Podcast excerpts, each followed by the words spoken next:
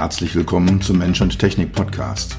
Dieser Podcast ist für alle, die Technologie entwickeln, vertreiben oder nutzen. Für alle, die immer mal wieder das Gefühl haben, dass Technologie sie überrumpelt oder beherrscht. Für alle, die verstehen wollen, was Technologie mit uns macht und wie wir unser Leben zurückbekommen. Dieser Podcast ist für die, die Technologie sexy machen wollen. All die Produktentwickler, Designer, UX-UI-Profis, Produktmanager, CTOs, CEOs und für dich. Mein Name ist Dr. Peter Rösker, für meine Freunde auch Dr. Peter. Ich bin dein Gastgeber und freue mich, dass du dabei bist.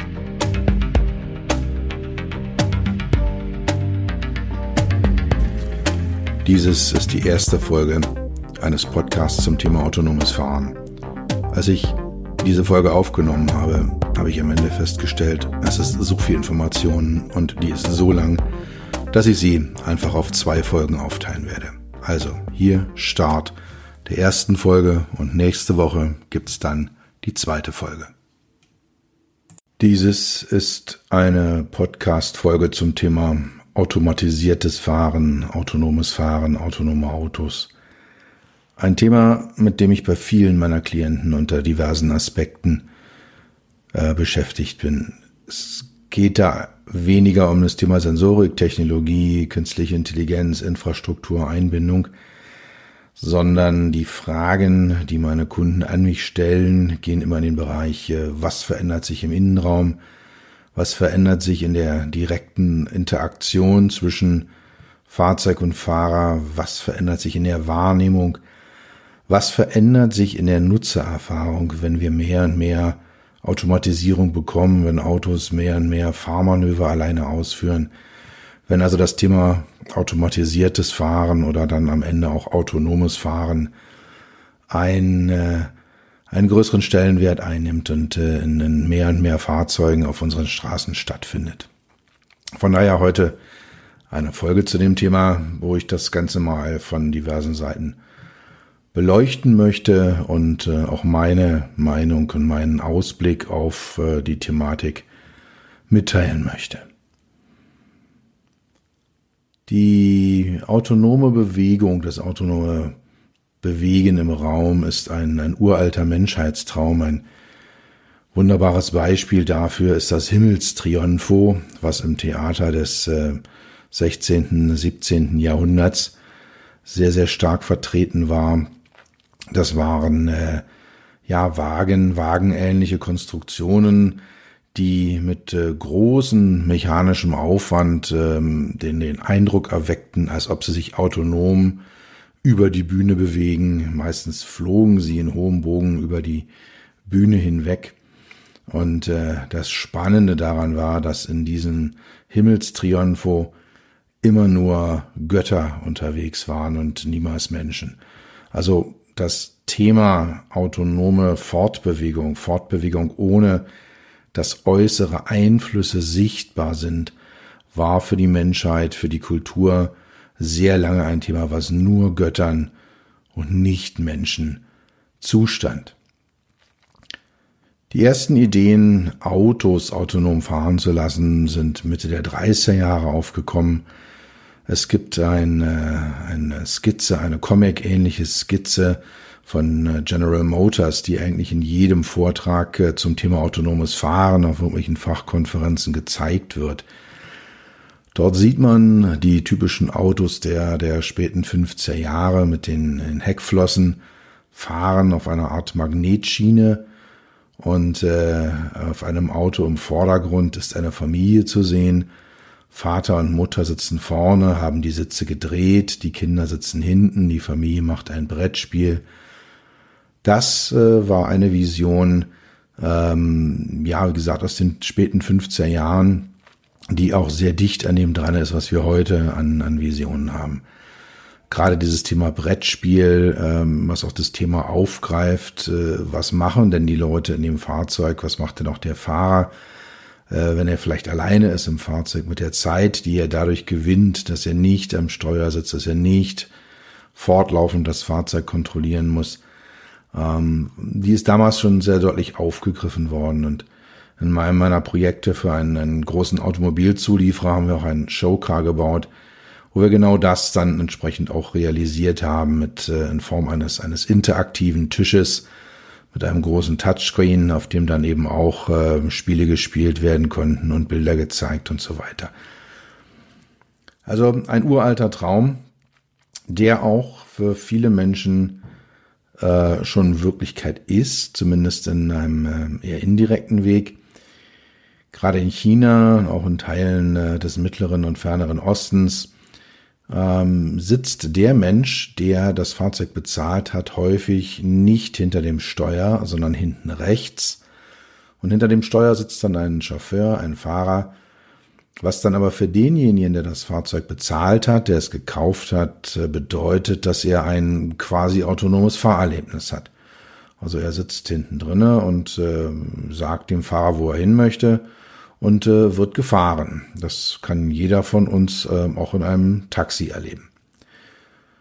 Das Witzige ist, ähm, solche Setups mit Fahrern, teilweise auch mit Fahrern, die nicht sichtbar sind äh, für die Testpersonen, werden für Untersuchungen, für Studien im Umfeld des autonomen Fahrens zum Thema User Experience, Nutzererfahrung ähm, da werden solche, solche Setups eingesetzt, wo dann ähm, ja hinter einem äh, Doppelspiegel oder äh, hinter, hinter einer Wand äh, ein Fahrer sitzt, der das Fahrzeug fährt und der auf dem Beifahrer sitzende Versuchsteilnehmer dann im Endeffekt äh, gefahren wird, aber das Gefühl hat, dass es eine Maschine tut und nicht ein, ein Mensch. Das nennt man Wizard of Oz Umgebung und auch da wiederum dann ein Chauffeur, der ein autonomes Fahrerlebnis erzeugt.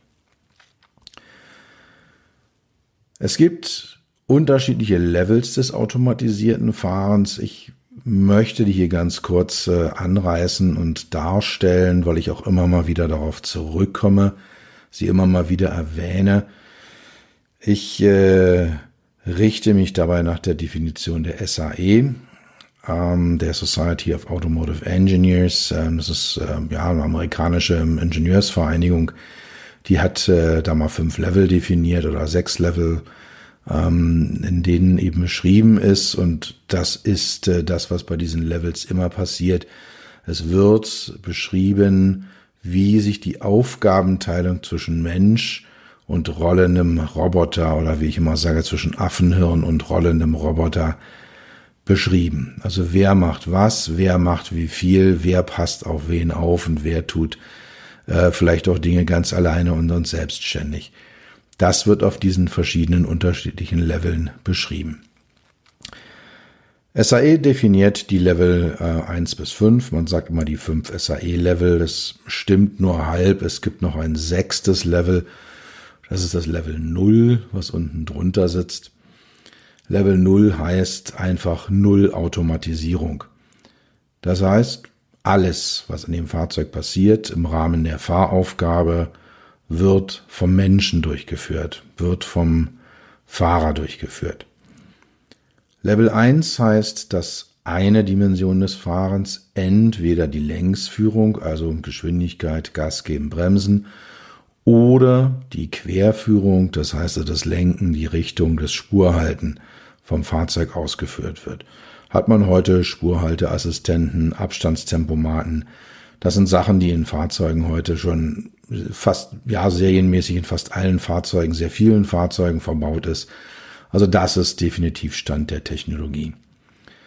Level 2 ist äh, das Level, in dem dann zwei Dimensionen nämlich Längs- und Querkontrolle vom Fahrzeug ausgeführt wird. Das heißt also, das Fahrzeug hält automatisch die Spur, das Fahrzeug hält automatisch die Abstände ein, sucht sich die richtige Geschwindigkeit aus, sucht sich die richtigen Abstände zu Fahrzeugen nach vorne, nach hinten, nach rechts und nach links aus. Das Besondere an Level 2 ist, äh, dass der Fahrer aufgefordert ist oder auch nach Gesetzeslage gezwungen ist, die ganze Zeit das Fahrgeschehen zu kontrollieren und ähm, ja eigentlich ständig anwesend zu sein und äh, die ganze Zeit auch äh, eingreifen zu können, wenn etwas passiert. Level 3 ist im Prinzip wie Level 2. hat aber oder erlaubt dem Fahrer, sich aus der Fahraufgabe zurückzuziehen, sich äh, dieser Kontrollschleife zu entziehen und auch was anderes machen zu können. Also ich kann dann mein Tablet rausholen, ich kann eine Zeitung lesen, ich, äh, das sind alles Dinge, die auf Level 3 möglich sind. Vorgeschrieben ist, dass äh, auf Level 3 innerhalb eines sehr kurzen Zeitraumes und da reden wir von drei, vier, maximal fünf Sekunden, der Fahrer wieder ins Fahrgeschehen eingreifen muss, eingreifen können muss. Das äh, ist auch aufgrund der heute verfügbaren Sensoren wichtig, weil die häufig gar nicht so weit nach vorne gucken können, dass man dem Fahrer mehr Zeit als diese wenigen Sekunden geben kann. Gerade bei höheren Geschwindigkeiten schrumpft das doch erheblich runter. Level 4 heißt, äh, dass das Fahrzeug alle Fahraktionen ausführt, äh, dass es alles alleine macht, der Fahrer aber prinzipiell noch in der Lage ist, auch was die technische Ausstattung des Fahrzeugs angeht, äh, einzugreifen, ähm, entweder wenn er das will, wenn er das möchte, oder in sehr seltenen Notfallsituationen die Fahraufgabe übernehmen kann. Und da reden wir dann von Übergabezeiten von einigen Minuten ähm, das Fahrzeug weiß, es kommt ein Ende der Infrastruktur, es äh, wird jetzt irgendetwas passieren, was dem, dem, der, dem Automatismus es nicht mehr erlaubt, alleine zu fahren. Also kann man dem Fahrer entsprechende Vorwarnzeit geben, sodass äh, er dann eingreifen kann. Level 5 ist dann vollautomatisiertes Fahren oder auch autonomes Fahren. Da teile ich nur dem Fahrzeug mit, wohin ich möchte, wie ich gefahren werden möchte und äh, dann macht das Fahrzeug alles komplett alleine. Das also die sechs Level nach SAE von Level 0, gar keine Automatisierung, Level 1 eine Dimension, automatisiert. Level 2 zwei Dimensionen, Level 3 Fahrer darf sich rausziehen, Level 4 Fahrer darf sich längerfristig rausziehen. Und Level 5 voll autonomes Fahren. Das die Level nach SAE und wie gesagt, ich komme da immer mal wieder drauf zurück, äh, sag ja und auf Level 2 passiert das und auf Level 3 passiert das. Nur dass halt eben ungefähr klar ist, worum handelt es sich denn eigentlich bei diesen Leveln des autonomen Fahrens. Wer mich kennt, weiß, äh, dass ich der festen Überzeugung bin, die Technologie sollte nicht durch das Machbare definiert werden. Es sollte nicht alles realisiert werden, was möglich ist. Es sollte auch Technologie nie ein reiner Selbstzweck sein, sondern Technologie sollte immer vom Sinnvollen definiert werden. Also was macht Sinn? Was liefert einen Mehrwert?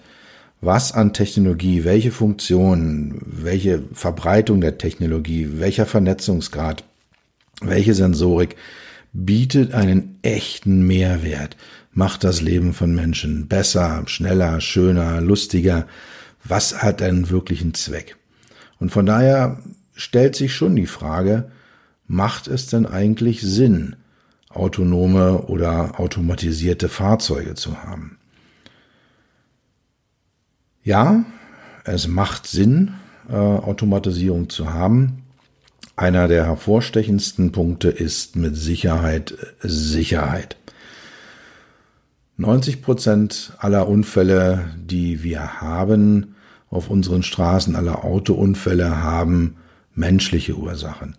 Es passiert heutzutage extrem selten, dass mal ein Bremsschlauch platzt äh, oder mehrere Bremsschläuche platzen dass äh, ein Kotflügel von einem Auto abfällt, dass ein Reifen abfällt oder das sind Dinge, die passieren, aber sie passieren sehr, sehr selten. Und von daher ist, wenn man mal sich die Unfallstatistiken anschaut, in 90 Prozent aller Fälle ähm, menschliches Versagen, wenn man mit dem Begriff hantieren möchte.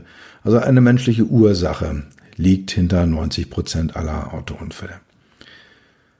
Maschinen machen per se erstmal keine Fehler. Dazu sind sie nicht in der Lage. Sie können Dinge machen, die nicht sinnvoll sind. Sie können Dinge machen, die kontraproduktiv sind oder auch zerstörerisch sind. Das sind dann aber keine Fehler der Maschinen, sondern das sind dann auch wiederum menschliche Fehler, äh, die dann zu falscher Programmierung, falscher Auslegung von Maschinen geführt haben. Also, wir werden äh, weniger Unfälle haben. Die Sicherheit auf den Straßen wird steigen. Ähm, wie viel Prozent es genau sein werden, wissen wir nicht. Es wird, äh, da komme ich später auch nochmal drauf zurück, Unfälle mit autonomen Autos geben. Äh, es wird auch äh, Verkehrstote geben mit autonomen Fahrzeugen. Ähm, aber die Zahl wird deutlich geringer sein, als wir das heute kennen. Ein weiterer Punkt, der für das automatisierte oder auch autonome Fahren spricht, ist, äh, dass mehr Menschen mobil werden. Wir haben eine zunehmend alternde Gesellschaft. Äh, mein, mein Vater ist Mitte 80, körperlich sehr angeschlagen, er hat sein Auto abgegeben und wenn der mit so einem autonomen Taxi fahren könnte, würde ihm das mit Sicherheit nochmal eine erhöhte Mobilität verschaffen. Und das gilt für sehr viele Menschen, auch für Leute, die Schwierigkeiten haben, in öffentliche Verkehrsmittel reinzukommen. Für solche könnte man sicher auch nochmal die Mobilität erhöhen, auch die eigenständige Mobilität erhöhen, wenn autonome Fahrzeuge zur Verfügung stehen. Wir haben durch autonome Autos einen besseren Verkehrsfluss. Sie fahren einfach besser, sie fahren gleichmäßiger, sie achten mehr auf andere Verkehrsteilnehmer. In der Endausbaustufe des autonomen Fahrens werden auch all die Fahrzeuge miteinander vernetzt sein, werden sich austauschen, werden kommunizieren, äh, werden unter Umständen ihre Geschwindigkeit zum Beispiel kaum merklich reduzieren, um an einer anderen Kreuzung, äh, einer Kreuzung einem anderen Fahrzeug äh, Vorrang zu gewähren. Ähm, also da wird es einiges geben, was sich, was sich äh, sicher ändert. Das ist eher eine langfristige Geschichte. Aber wir werden bessere Verkehrsflüsse haben. Fahren wird äh, energieeffizienter werden und dadurch auch sauberer werden. Wir gehen ja von Elektromobilität aus. Auch bei autonomen Fahrzeugen gibt es eigentlich keine Studie, keine Vision, keine Diskussion, die von Benzinern oder Dieseln ausgeht in diesen Fahrzeugen, sondern es sind immer äh, Elektrofahrzeuge. Ähm, und wenn man da halt dann, selbst wenn man dann ökologischen Strom aus erneuerbaren Energien hat, es ist trotzdem von Vorteil, wenn das Ganze energieeffizient abläuft, ähm, damit man halt eben einen möglichst geringen Stromverbrauch hat, größere, längere Ladezyklen hat, weniger äh, ja, Blockade der Ladestationen. Also da, es hat einige Vorteile, wenn autonome Fahrzeuge einfach, ich sag mal, sehr, sehr stark ähm, effizienzoptimiert fahren. Und ein weiterer Vorteil ähm, ergibt sich für all die, die äh, viel im Stau stehen, ist es offensichtlich. Äh, wir haben äh, immense Staustehzeiten äh, in, in, der westlichen Welt, auch in Asien, in China, in, in Korea verbringen die Menschen Unmengen an Zeit mit dem Auto im Stau stehend. Und äh, wenn das Fahrzeug wenigstens auch nur in geringen Anteilen automatisiert ist, können diese Zeiten, die da entstehen, für andere Tätigkeiten genutzt werden. Ja, wir machen heute gerne mal einen Anruf aus dem Auto raus. Man könnte dann zum Beispiel auch die E-Mails mal checken, wenn man da auf Level 3 unterwegs ist. Ähm, eben Level 3 erlaubt Nebentätigkeiten. Ja, dann kann man halt auch mal sein Tablet rausholen. Da gibt es bestimmte Dinge, die werden dann plötzlich möglich. Das heißt, die Zeit im Fahrzeug kann für andere Tätigkeiten genutzt werden. Nochmal ein kurzer Blick zurück. Ähm, Automatisierung im Fahrzeugbereich gibt es schon. Gibt es äh, in verschiedenen Anwendungsfällen, hat es eigentlich von Anbeginn äh, schon gegeben. Und äh, wenn man das äh, Wort Automobil mal nimmt, dann ist da ja schon Automatisierung drinne. Das heißt also von Anfang an war in diesem Bereich automatisiertes Fahren oder Fahren war eine Automatisierung mit drinne. Da waren dann ähm, ja die Pferde weg und äh, der Fahrvorgang als solcher ist durch den Motor, der drinne war, also das Vorwärtskommen quasi automatisiert worden. Es gibt noch andere Dinge, äh, die gemacht worden sind, nur mal ganz beispielhaft ein paar wenige rausgegriffen.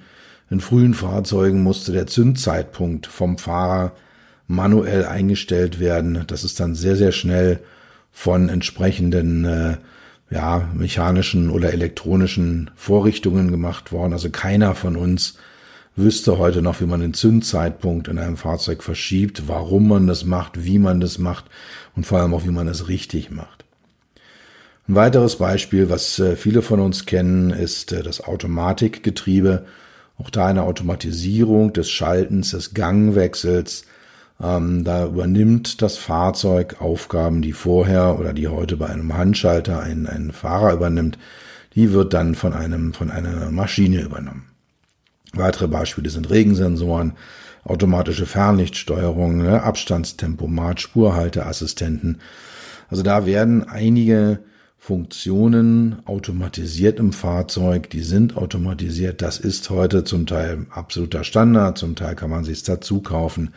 Aber da gibt es schon eine ganze Reihe Dinge, die automatisiert sind. Jetzt geht es an den Kern der Fahraufgabe, nämlich an die Quer- und an die Längsführung. Das ist das, was im Moment gerade den großen Hub in der Automobilindustrie äh, ja, hervorrufen wird. Es wird Änderungen geben. Es gibt starke Diskussionen, weil man halt eben jetzt den absoluten Kern der Fahraufgabe, also nicht das Öffnen und Schließen eines Fensters, das An- und Ausschalten eines äh, Scheibenwischers, äh, das Wechseln eines Ganges, sondern wirklich den Kern der Fahraufgabe ähm, automatisieren möchte. Level 2, also beide Dimensionen werden vom äh, Auto gesteuert, Längsführung und Querführung ist da, das kann man käuflich erwerben. Ich habe auch in einer Reihe von Fahrzeugen schon gesessen, bin damit gefahren, äh, die eine Level 2 Automatisierung haben. Da gibt unterschiedliche Philosophien, unterschiedliche Herangehensweisen wie man das Ganze macht. Ähm, einige Fahrzeuge vertrauen dem Fahrer und sagen, jawohl, du wirst schon aufpassen. Andere Fahrzeuge wollen, dass man ständig äh, am Lenkrad ruckelt oder die Hände irgendwo auflegt. Äh, es ist in der Diskussion, ob man zum Beispiel auch die Blickrichtungen analysiert von Fahrern. Einfach kontrolliert, schauen sie noch auf die Straße oder schaut er schon aufs Handy. Aber im Prinzip, Level 2 ist da, ähm, hat eine Menge von Vorteilen, erleichtert das Fahren, hat aber auch noch eine Menge von Problemen. Ähm, es funktioniert einfach noch nicht so perfekt, wie man es gerne hätte. Da reicht es schon, wenn schlicht die Linie auf der Autobahn nicht sauber gezogen ist, die, die weiße Linie am, am rechten Fahrbahnrand. Ähm, dann, dann hat das Auto unter Umständen ein Problem, äh, seine Fahraufgabe vernünftig zu, zu erfüllen. Level 3 ist in der Diskussion. Die Fahrzeuge, die heute ähm, Level 2 anbieten, sind technisch prinzipiell in der Lage, auch längerfristig alleine zu fahren, bestimmte Fahraktionen zum Beispiel auf einer Autobahn zu fahren, über mehrere Kilometer das alleine auszuführen. Das Problem ist einfach, ähm, dass wir den Menschen erlauben, aus der Kontrollschleife rauszugehen und äh, sie dann auffordern, innerhalb weniger Sekunden wieder zurückzukommen ähm, bis so ein Fahrer in der Lage ist, bis er kapiert hat, was ist denn hier eigentlich los. Ähm, man nennt es wissenschaftlich die Situation Awareness, also die, die Situationsbewusstsein. Da dauert es deutlich länger als diese paar Sekunden. Von daher hat Level 3 ein, ein Problem. Ähm, es ist auch ähm, rechtlich noch nicht sauber geregelt, wie das Ganze aussieht. Da sind Aktivitäten am Laufen, aber mir ist äh, im Moment noch nichts bewusst, äh, also Stand Dezember 2020, dass es aktive Regelungen für Level 3 gibt. Ähm, schauen wir mal, wie das weitergeht. Wird sehr, sehr spannend. Die Level 4 und 5, also das ähm, hoch- oder vollautomatisierte Fahren, das heißt, das Fahrzeug macht im Prinzip alles alleine, ist theoretisch durchdefiniert, durchdekliniert kann ähm, technisch realisiert werden. Es wird aber meiner Meinung nach später kommen als gedacht. Zumindest, kleine Einschränkung dieser Aussage, zumindest im voll, im vollen Umfang. Also die Idee, dass ich mich in Hamburg in ein Auto setze und dem sage, ich möchte gerne in München zu dieser und jener Adresse fahren und dann macht dieses Auto alles komplett alleine von vorne bis hinten. Das wird, und das Ganze europaweit, äh, idealerweise weltweit, das wird in absehbarer Zeit so nicht kommen. Es wird autonomes Fahren kommen, auch auf Level 5, in abgegrenzten Bereichen, in Bereichen, in denen, ja, wie auf Messen, wie auf Firmengeländen, äh, wo der Verkehr kontrollierbarer ist. Äh, es wird auch dann kommen, ähm, wenn, wenn äh, extra Fahrspuren für autonome Transportmittel vorhanden sind. Ähm, das ist vorstellbar, das ist in der Pipeline, das, das werden wir auch relativ schnell sehen. Aber ein Auto, was mich von einem beliebigen Punkt A, sagen wir mal innerhalb von, von Europa zu einem anderen beliebigen Punkt B äh, irgendwo in Europa transportiert und ich greife nicht ein, das scheint mir doch relativ weit weg zu sein. Das war die erste Folge des Podcasts zum Thema autonomes Fahren. Die zweite Folge kommt nächste Woche, dann mit einem deutlich stärkeren Fokus auf den Thema User Experience.